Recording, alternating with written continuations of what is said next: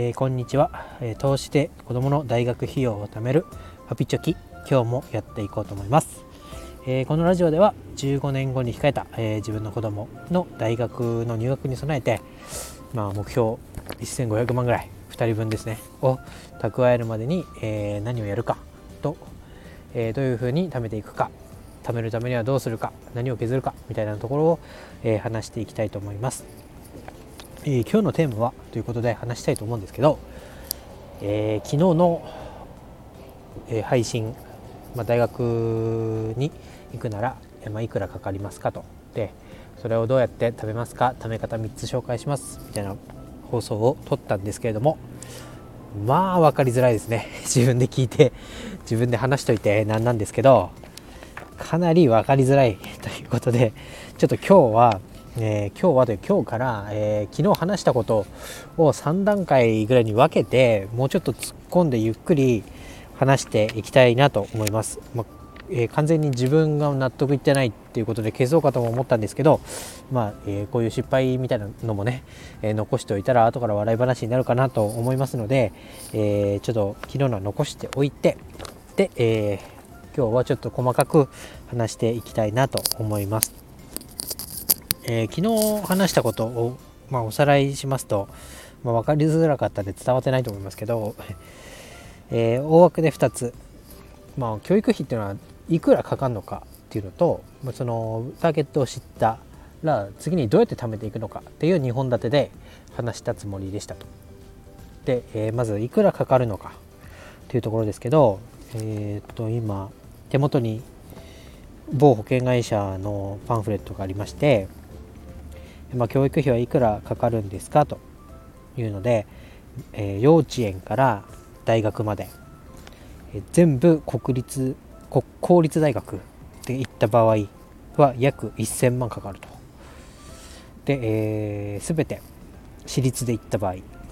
恐ろしいですね2500万ぐらいかかるということになってますと。でこれを見ちゃうとですね1000万とか持ったことないですし怖いなと。本当に育てられるんだろうか通わせられるんだろうかということになってきますけどまあなんとかみんななってますからなんとかなるんだと思います。周りを見てもですねみんな大学行ってましたしまあ、行かない人っていうのはまあ自分の意思で行かなかったんだろうなと思ってまあみんな行ってるんで行けるんだと思いますがそれがまあどのくらいの心のゆとりを持っていけるのかっていうのが、まあ、変わってくるんじゃないかなと思います。で、まあ、2000万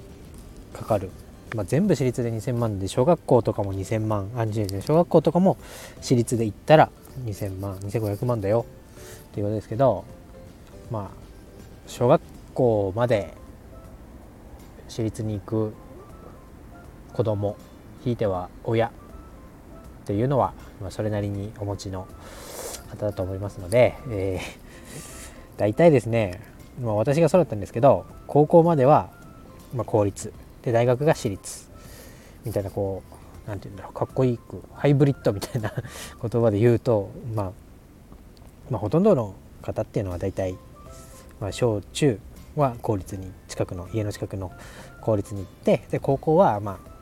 受験の結果だったりまあ、スポーツが強い学校に行くとか、まあ、そこで、まあ、選択が公立か私立か分かれるんじゃないかなと。で、えー、大学はもちろん、まあ、頭がいい悪いとか受験にうまくいく失敗するみたいなのがあって私は国立を目指しましたけど私立に行っちゃったみたいな感じなのでここも、まあ、高校大学は、まあ、公立私立は、まあ、今の段階では分からない神の水を知るみたいなところだと思いますと。えー、そうなった時にえー、まあ、大学まで行くっていうと、まあ、大体22年ぐらいの期間がありますと。で、えーまあ、一体いくら貯めればいいんだということですけど、まあ、ざっくり1000万必要だってなった時に、まあ、20年で割っていったら大体、えー、年間で必要なお金月で必要なお金っていうのが出てくると思います。でまあその、まあ、貯め方についてこれから話そうと思うんですけど、じゃあ例えば、えー、考え方としてビットコインで、まあ、2000万もゲットしたぞと。そうなったらまあウハウハですよね。ただ、えー、いざまあ大学の試験に合格しました。っていう合格通知が来てじゃあ入学金と、え、大学の前期のお金を納めようって思った時にですね大暴落が来てガーンと、えー、8割ぐらい減っちゃったみたいになったらもう目も当てられないというかこれまでねコツコツコツコツ貯めてきたものがいきなりドカンと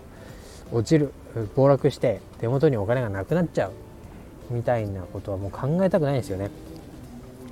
けどなんでそうなったかっていうと、まあ、不安定なところで運用をしていたから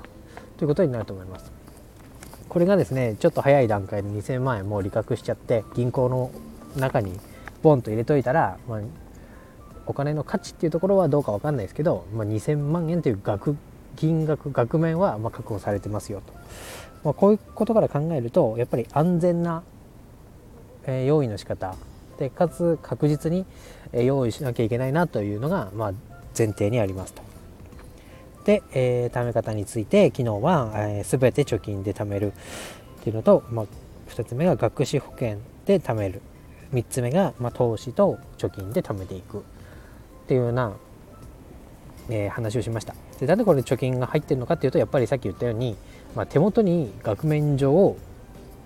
いくらっていうお金を残しておかないと全部こう値動きをするね資産で持っていくと危ないよっていうことで、まあ、貯金、まあ、インフレしたらどうだとかいう話もありますけどとりあえずそういうのは置いといて、まあ、すぐ引き出せるお金を用意しておこうというので貯金っていうのが入っているみたいです。では行きましょう。で今日は多分時間の関係上、えー、丸1の、えー、ちょ全て貯金で貯めるっていうところしか話せないと思うので残りは明日行こうと思います、えー、シミュレーションの前提をお話しします、えー、0歳の子供がいるとして、えー、中学校を卒業するまで、え約15年間あります。ここまでで500万円貯めるにはどうしましょうと。でかつ、まあ、湯水のごとくお金が湧いてくればいいですけど、まあ、そんな状況もないと思うので、まあ、月に払える教育費として支出できるお金は3万円だという過程で、えこれから話していきたいと思います。まあ、なんでこの、えー、0歳から中学校卒業までの15年間でかつ500万っていう金額にしたかというと、えー、まあ、貯金だったらまああれなんですけど投資でっていう第3の選択肢を取った時に、まあ、大暴落していたりとか貯金の場合でもちょっと予定が狂っちゃって、えー、思うように貯められてないとかそうなった時にまあ、高校に子供が行ってる3年間がまあ大学入学までには、えー、残されているから、まあ、そこでまあなんとかできる限りしようっていうちょっとこう目標の目標というか使う時期よりちょっと早い段階で目標設定をして、えー、猶予期間を設けているというので中学校卒業までということで、えー、シミュレーションします。で、えー、金額ですね、えー、500万円という金額、えー、こちらの根拠なんですけど、ま、公立大学でかかる費用と言われているのが大体500万ぐらいです。もっと安いって言っているメディアもあります、まあ、これが、えー、ま、大学ってなると家の近くに大学があるかどうかにもよりますし、まあ、国立に受かるか受かんないかという要素もあります。まあ、家の近くにないと、えー、当然一人暮らしをして下宿をしなきゃいけないそこには生活費だったり家賃が発生するのでそれをその金額を含めていると、まあ、大体500万とか言われるまあ使おうと思えばいっぱい使えますしいいところに住めばもっと高くなると思いますけど、まあ、そういうので、まあ、500万と設定しているメディアもあるし、まあ、単純に学費だけ入学金と授業料だけでいうと250万ぐらいっていうところもありますと。で逆に同じような考え方で私立大学にしてもその生活費を入れるか入れないかで大体いくらかかるっていうのが言われてますけど、まあ、いわゆる学費と私立大学の場合は施設使用料みたいなところで大体私立の理系4年生大学で550万。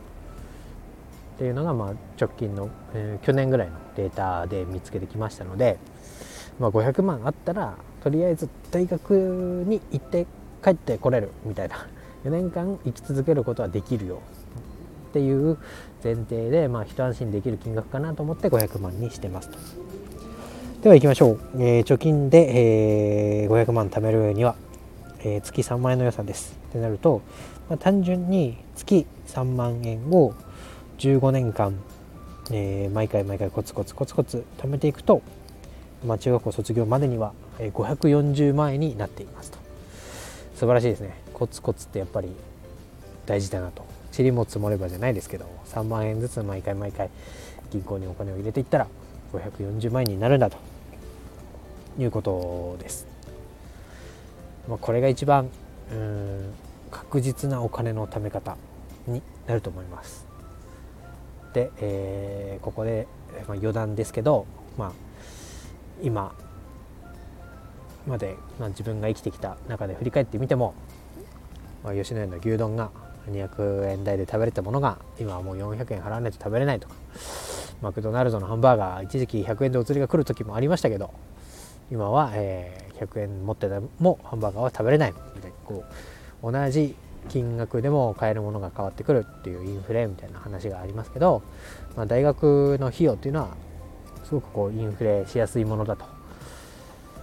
うん年々額面自体は上がっているよっていうことがありますので、えーお金の価値で見た時に果たして、えー、貯金っていうのは貯金だけで貯めるっていうのは安全なのかなっていう問題もありますと、まあ、これは余談なので、まあ、まあ別の機会に、えー、話したいと思います、えー、さらにですね、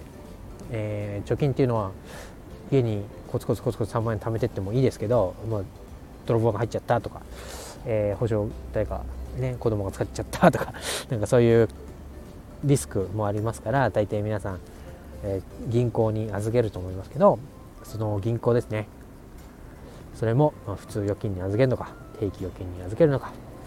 普通預金に預けると今船バンクの金利だと0.001% 100万円預けてても1年後には10円しか増えません。みたいな、えー、そういう話もあるので今後ですねどこに預けたら、まあ、ちょっとでもお金が増えるのかなっていうのも含めて話したいと思います。えー、今日はちょっと長くなったのでとりあえず、えーと、大体、えー、22歳まで大学卒業まで学費は、えー、公立で1000万、えー、私立だと2500万大学費用だけ見ても、えー、500万ぐらいは必要だよと。でその大学費用というところに絞ってどうやって貯めていくかというと中学生にを中学校を卒業するまでに、えー、毎回コツコツ3万円を貯めていけば大体500万円になるよと。大学にはとりあえず行って帰ってこれるよと。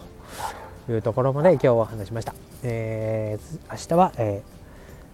ー、学資保険っていう第二の貯め方について詳しく詳しくというか自分が今勉強して調べたところまで話していきたいと思います、えー、今日は以上です。バイバイ。